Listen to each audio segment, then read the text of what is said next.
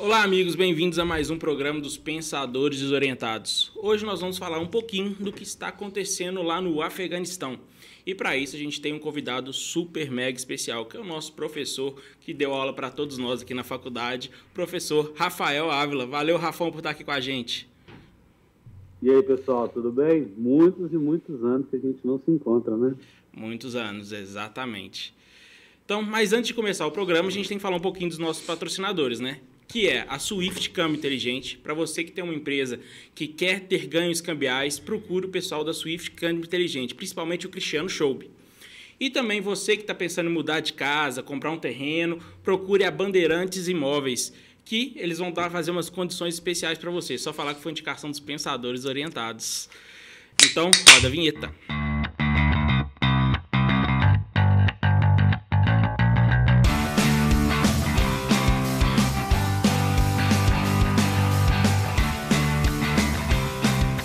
Gente, para fazer uma breve introdução, nós vamos falar um pouquinho do que aconteceu no Afeganistão, né?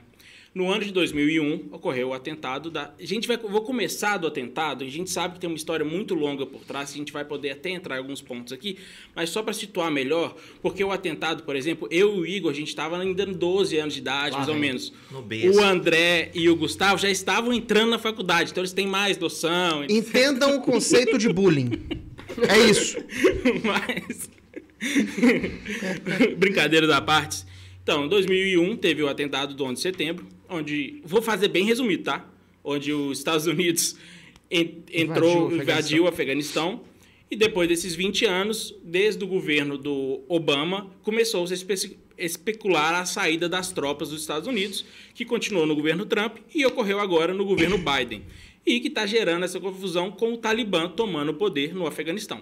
Novamente novamente, né? Mas, antes disso, a gente vai bater um papo legal, porque não é todo dia que a gente tem o Rafael aqui, o Rafão com a gente, né? Que é, pô, inspiração para todos nós, eu acho que foi um dos grandes professores que a gente que teve. Que a gente teve, é verdade. Várias lembranças, né não, gente? Bem-vindo, Rafão. Então, gente, é, é, isso aí. A gente, como né, todos nós profissionais de RI sabemos, né?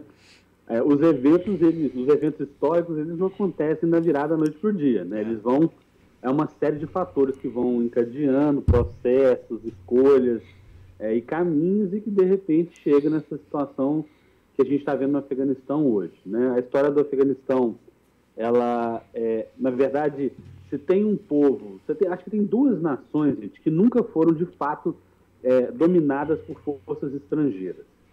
Tailandeses, eles têm muito orgulho disso, né? eles passaram ali do Reino do Sião é, Império Francês, Britânico, chineses, todo mundo tentou conquistar a Tailândia, impossível, né? É, não conseguiram. E um outro povo que é orgulhoso né, da sua história de resistência ao povo afegão. Só para vocês terem uma ideia, né, se a gente vai lembrar, Alexandre da Macedônia tentou, Alexandre o Grande, tentou conquistar o Afeganistão, não conseguiu, teve que se rearranjar com líderes políticos, né, inclusive se relacionar com a Roxana, para poder apaziguar, é um termo que a gente usava no RI, né, gente, o appeasement, ou apaziguamento. Então, depois do Alexandre, o próprio Império Britânico tentou várias vezes dominar aquela região, não conseguiu. União Soviética e, mais recentemente, os Estados Unidos. Então, Tailândia e Afeganistão, como diria na gíria, é é um povo encrenca, é embaçado aquele lugar ali, né? É região muito complexa, né? De muitas montanhas, é, é, é. lugar árido, que é muito difícil de invadir, é, dominar, e eles conseguem esconder, se esconder, vamos dizer assim, né? É, a gente está falando do Afeganistão, que é um estado falido, ali aquela região do Oriente, do Oriente Médio, ali uma região, vários países, fronteiras porosas e tudo, que tem essa complicação para qualquer potência. Eu, eu acho interessante, Rafão, que inclusive é, essa guerra Estados Unidos com o Afeganistão, é, na minha visão, foi durante um bom tempo, é, durante um bom tempo não, mas de certa forma foi alimentada pelos próprios, pelo próprio Estados Unidos, quando os Estados Unidos injetou arma e dinheiro através da CIA quando a União Soviética tinha invadido o Afeganistão, né? É, exatamente. Assim, a gente tem duas. É, se vocês lembrarem nas, nas, teorias que a gente estudava na, na geopolítica, na geopolítica, o Afeganistão ele tem uma, uma região de planície, né, que é, que é muito de, de deslocamento muito rápido, que é onde se encontram as principais cidades e uma região montanhosa, né, muito predominante de é montanhosa, mas com muitas cavernas, muitas fendas, né, muitos lugares para se esconder. A gente tem é, o, o, Afeganistão em si, né, ele já ele já sai, ele é uma continuidade, né, vamos dizer assim, do ponto de vista é, religioso e societal de um Oriente Médio, né, pela preponderância do, do, dos muçulmanos, né, então ali a gente tem até o Paquistão, é, a região né, mais conflitiva com a Índia ali, então a gente tem um predomínio muçulmano. A gente tem uma geografia complexa, né, de alguma forma, e a gente está ali, gente, talvez um dos lugares mais complicados para a geografia política, para a geopolítica da Ásia. Porque quando a gente fala de Oriente Médio, a gente precisa lembrar, Oriente Médio, nós temos Israel como uma grande potência e outras potências que são consideradas mais potências médias, né? Então, você está falando de Arábia Saudita, Iraque, Síria e tudo mais. Quando a gente entra na Ásia dentro, gente, nós estamos falando de quem? Nós estamos falando de Índia, nós estamos falando de China, nós estamos falando de Rússia. Então, isso faz com que aquela região. E aí, obviamente, o interesse da OTAN e dos Estados Unidos de ter um controle sobre ali. Então, quando a gente fala de barril de pólvora, que as pessoas falavam que o Oriente Médio, eu falo, olha, gente, a Ásia é muito mais barril de pólvora, porque você tem potências nucleares ali o tempo todo se, se relacionando. Então, ali é bem mais complexo. E no caso do Afeganistão, como eu disse, a gente tem. É, se vocês pensarem que eles a União Soviética ficou ali 10 anos é, e que de fato foi libertada só quando John Rambo, né? Todo mundo lembra do Rambo 3, Rambo 3. Né? no final do filme. Vocês não lembram, não? Que vocês, eu lembro. Os vocês estavam muito novinhos. No Rambo 3, o pessoal vai se lembrar né, é, que o John Rambo ele vai lá resgatar o coronel Trautmann, né, para estava preso pelos soviéticos e tal. E ele fala no final do filme muito, de uma maneira muito elogiosa ao bravio povo do Afeganistão que luta contra a dominação. Os mujahedin, né? Os, os, guerreiros sagrados. Galera, essa turma aí que tá, foi elogiada nos anos 80 é o inimigo da atualidade, né? Assim, de alguma forma. Então, os Estados Unidos injetaram muita grana, muito armamento, né, na expectativa de que eh, eles iam conseguir, a União Soviética ia ser, vamos dizer assim, destituída desse lugar.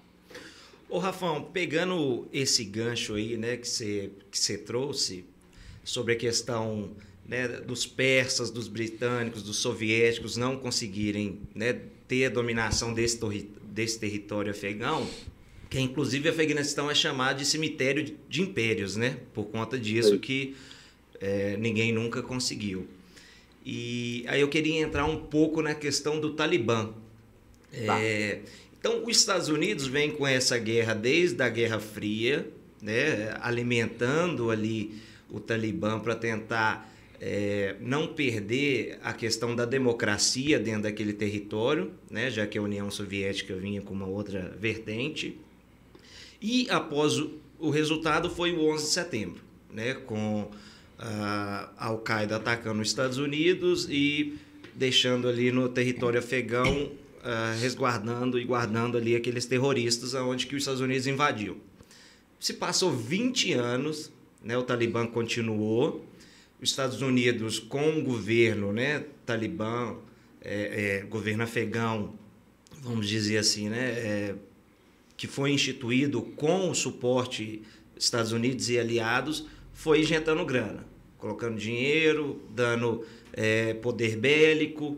E aí agora a gente vê essa saída desastrosa, né? Que deixa para trás um tanto de coisa, de equipamentos, de blindados, de força aérea, inclusive, tudo dentro desses 20 anos que foi investido. Aí eu fico me perguntando, e talvez quem está nos assistindo, o que esperar desse novo Talibã? Porque agora eles estão muito mais é, reforçado belicamente? Então, é uma pergunta muito, muito pertinente e, e ela é interessante porque é o seguinte: o Afeganistão e os guerreiros no Afeganistão não se resumem ao Talibã. Né? Você tem assim vários, várias facções, vários grupos, vários. A gente chamava isso de senhores da guerra, né? os warlords. A gente tinha muitos grupos e tem muitos grupos dentro do Afeganistão.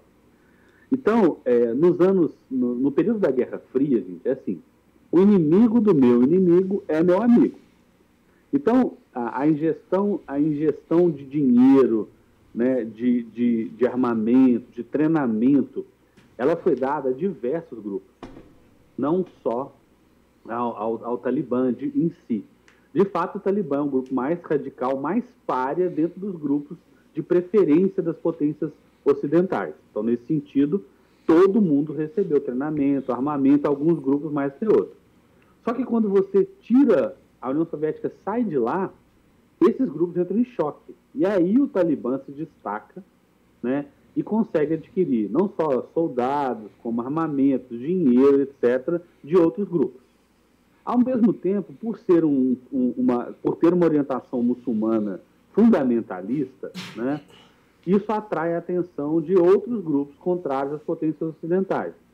Então, o Talibã não se associa diretamente à Al-Qaeda, mas a Al-Qaeda começa a utilizar o território afegão em troca né, de, de, de de dinheiro, etc., para fazer dali a sua base, treinamento e construção desse seu exército é, é, contra as potências ocidentais. Então, a Al-Qaeda se associa ao Talibã, que é uma coisa que as pessoas às vezes confundem sobre as FARC, né, as Forças Revolucionárias da Colômbia. As Farc, gente, não eram um grupo traficante. A Farc é um grupo guerrilheiro comunista tentando tirar a direita do poder na, na Colômbia. Só que os traficantes pagavam uma taxa né, para poder é, produzir, traficar, usar o território das Farc. Essa é uma confusão que as pessoas fazem sobre lá. Farc é a mesma que faz sobre Al-Qaeda e Talibã. São dois grupos. Bom, então a gente sabe que o Osama Bin Laden tentou ali treinar uma força é, guerrilheira, de fato, contra o governo da Arábia Saudita. Só que, gente, o Talibã, ou, desculpa, a Al-Qaeda não poderia falar que eles estavam tentando tomar o poder na Arábia Saudita. Então eles diziam que estavam lutando contra o Ocidente, os valores satânicos, etc., para angariar mais gente. Bom, a gente sabe que eles atacam os Estados Unidos no 11 de setembro, como o Ricardo colocou no começo, e aí chama atenção para lá, os Estados Unidos mais outras potências invadem. Gente, os Estados Unidos e outras potências invadem na, na, na expectativa de construir um exército afegão capaz de lidar com, com qualquer grupo. E, e, isso não ocorre. De fato, as poten a, o próprio Afeganistão fica tão dependente das forças de segurança estrangeiras que ele em si não, não se fortalece. E aí, na hora que os Estados Unidos vão diminuindo a quantidade de consultores, né, eles sempre falam, tem muito disso, né? Mais que soldados são consultores. Quando eles vão diminuindo essa força, ele, o governo afegão e o exército afegão não dá conta. E aí a facilidade com que o Talibã toma a, a essas regiões que a gente viu na semana passada. Mas é, era para ser uma transição assim: eu fortaleço, treino o seu exército para você dar conta dos seus inimigos internos. Isso não aconteceu. Não aconteceu no Vietnã, não aconteceu no Iraque, não aconteceu no Afeganistão. Então, são três exemplos aí para a gente explorar.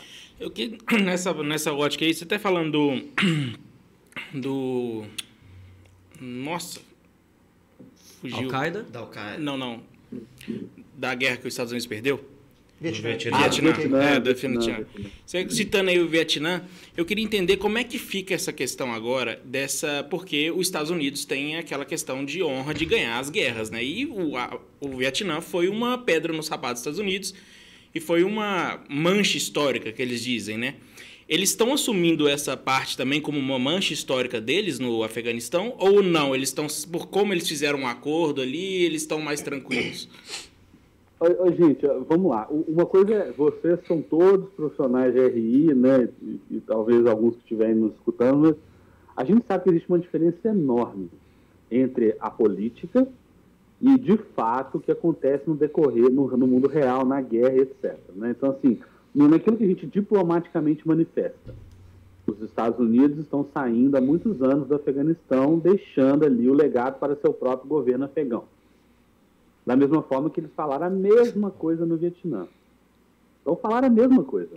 Nós treinamos, estamos, etc, etc. Né? Fazendo agora a saída. Perderam o Vietnã. Perderam o Afeganistão. Gente, a última guerra que os Estados Unidos ganharam, de fato, foi a Segunda Guerra Mundial. E mesmo assim a gente sabe que não fosse a União Soviética, é, não teria dado aquela guerra. Então, assim, vamos, vamos lá, gente. Os Estados Unidos são muito melhores em propagandear vitórias militares do que, de fato, de ganhar elas. E são muito melhores em falar politicamente sobre suas vitórias do que, de fato, é, isso se refletir na prática. Então, os Estados Unidos, na verdade, e as potências do Ocidente abandonaram o Afeganistão. Esse abandono é, deixou claro. E aí, voltando à pergunta, os armamentos que eles receberam, parte eles não sabem operar por enquanto. Uhum. Então, se a gente quiser manter a, a segurança, é, é, é, o mundo ocidental tomar a decisão de ir lá e bombardear os aviões em solo, é sabotar, é destruir. Então vai lá e destrói, manda míssil, acaba com aqueles aviões que tem o super tucano brasileiro que estão lá. Uhum. E de fato eles ainda não sabem operar e não vão operar aquelas máquinas ainda. Mas essa saída, gente, desastrosa que deixa para trás, a gente já viu isso no filme Dunkirk, né? O, o, o Ricardo é especialista em, em cinema aí, é. aquela saída desesperada dos, da praia, Excelente dos deixando material dos alemães. Né? Ô, Rafão, é, você falou aí do mundo ocidental. É, até pegando aí um pouco, falando sobre China, China já está falando que vai se aliar ao Talibã, né? É, entre aspas, se aliar ao Talibã. Vai ser um apoio. É, continuando aí a pergunta do Ricardo, essa influência da China e a influência soviética, desculpa, da Rússia, né? Soviética, tá vendo como é que eu sou velho?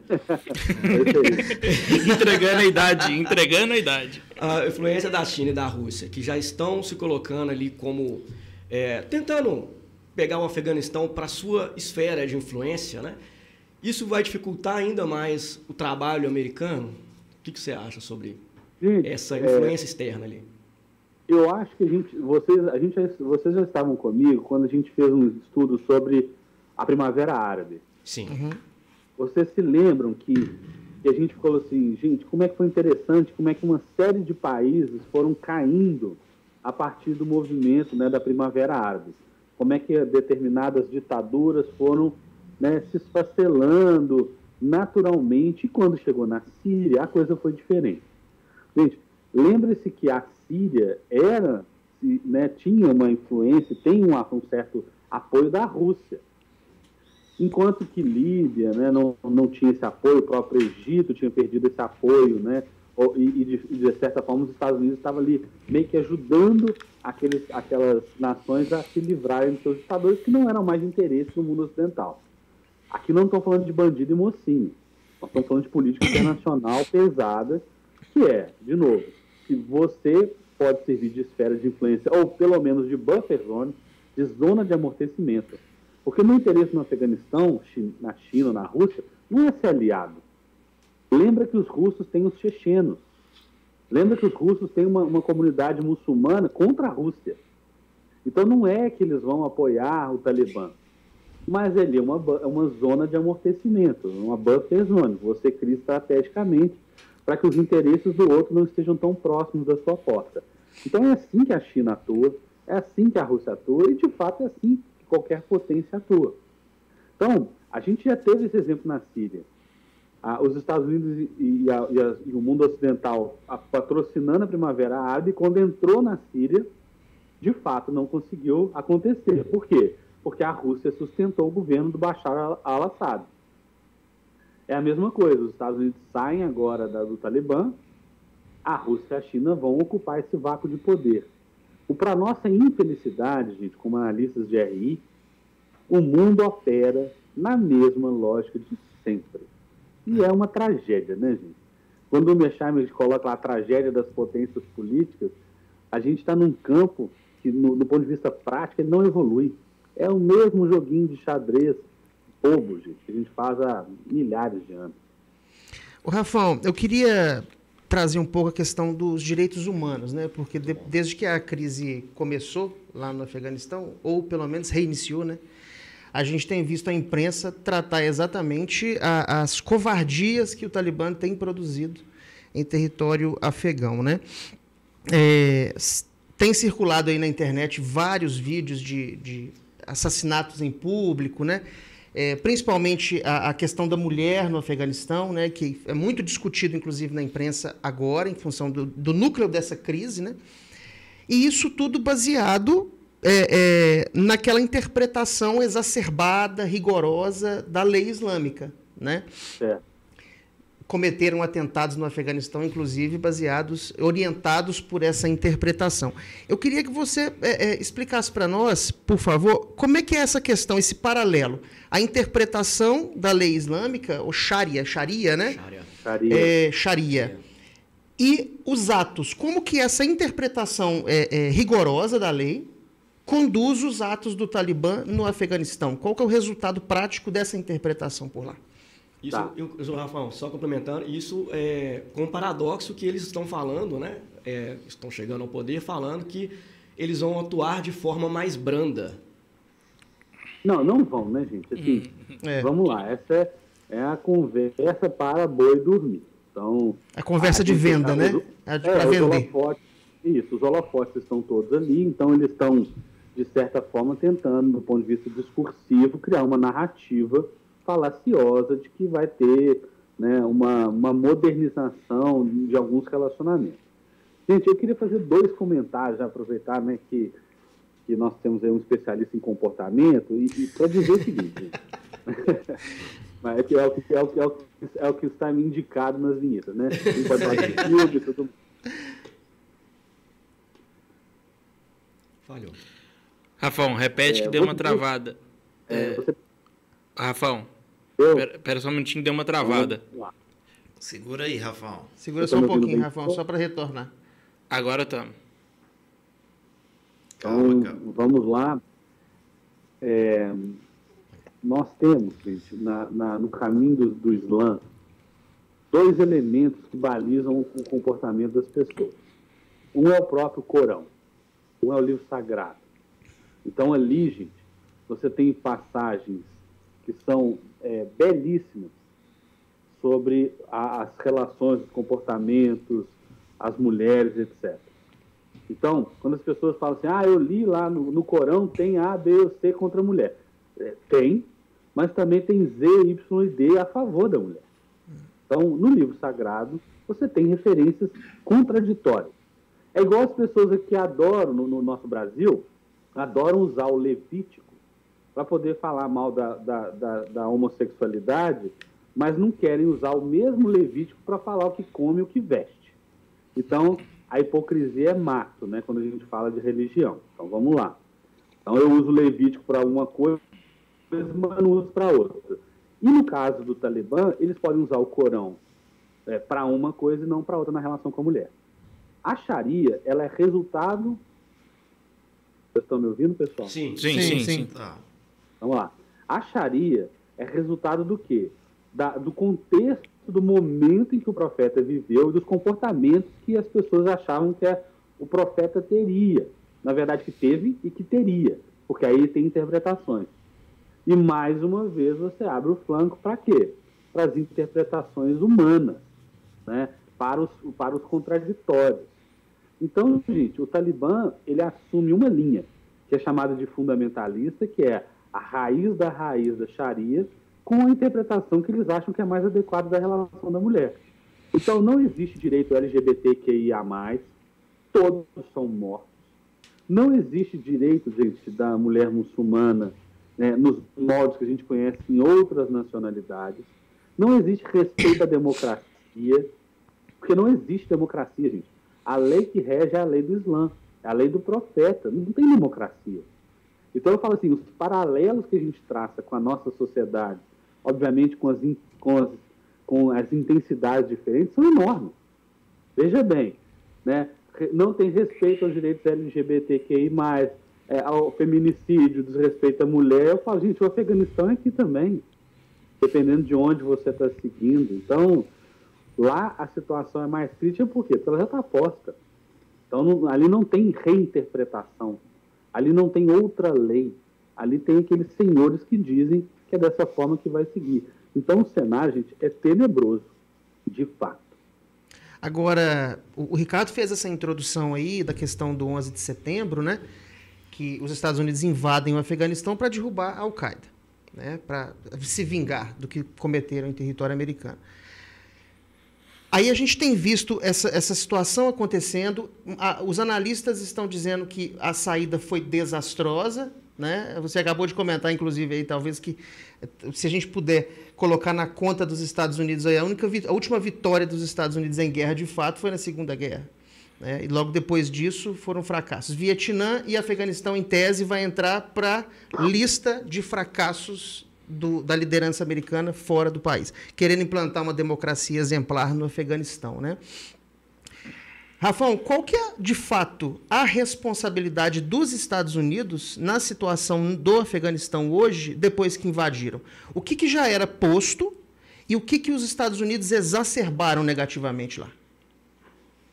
Ô, gente, eu, eu também vou lembrar, eu acho que eu dei uma matéria para vocês de política internacional contemporânea, era PIC, que a gente chamava, eu não lembro se foi eu, se foi a professora Marinana e tal.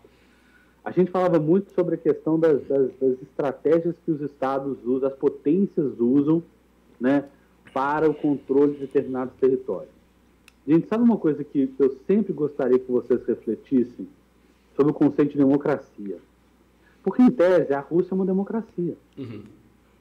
Não é? Sim. A Rússia é uma democracia, gente. Lá tem um primeiro-ministro, um presidente. Ah, mas é o Putin há 300 anos, né? É.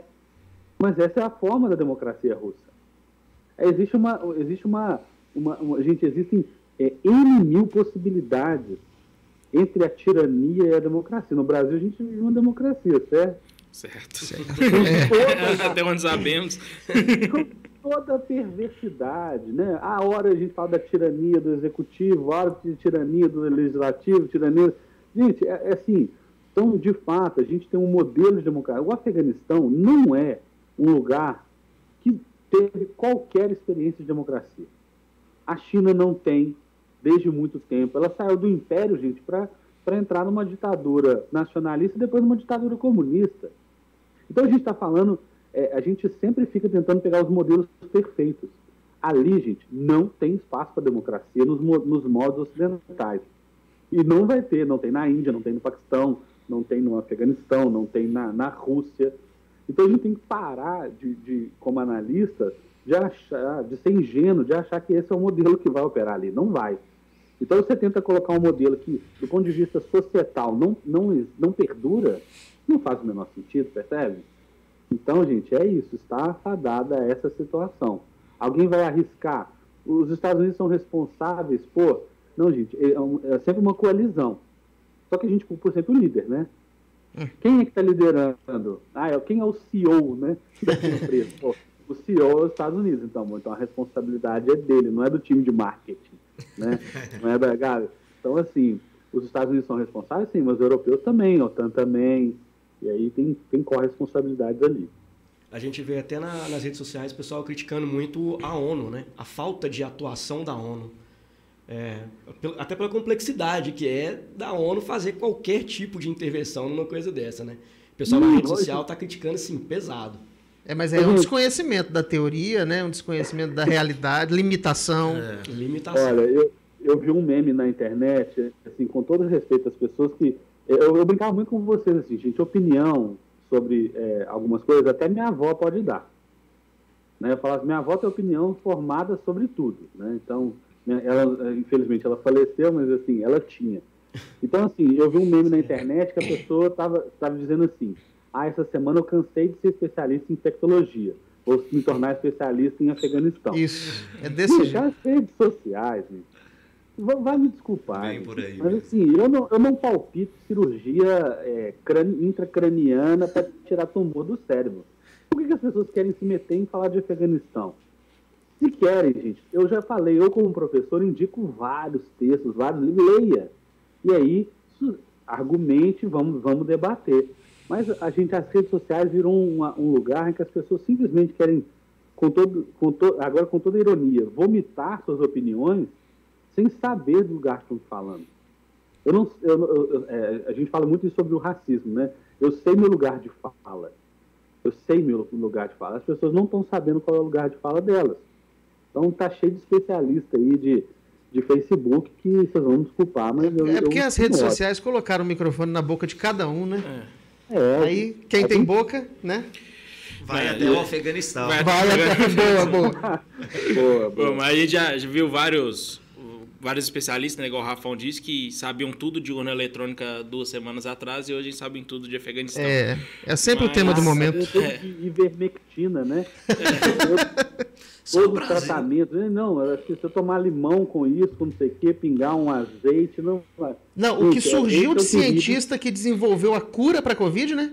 Nas redes sociais, mas- né? O que tem de especialista is- com a, com a solução Para tudo. para tudo. Pra tudo. É, Eu, eu, eu sempre falo o seguinte, olha, de novo, as pessoas elas têm que entender que existem pessoas que se dedicam de fato, em profundidade, com método, para alcançar, né, para construir os seus argumentos.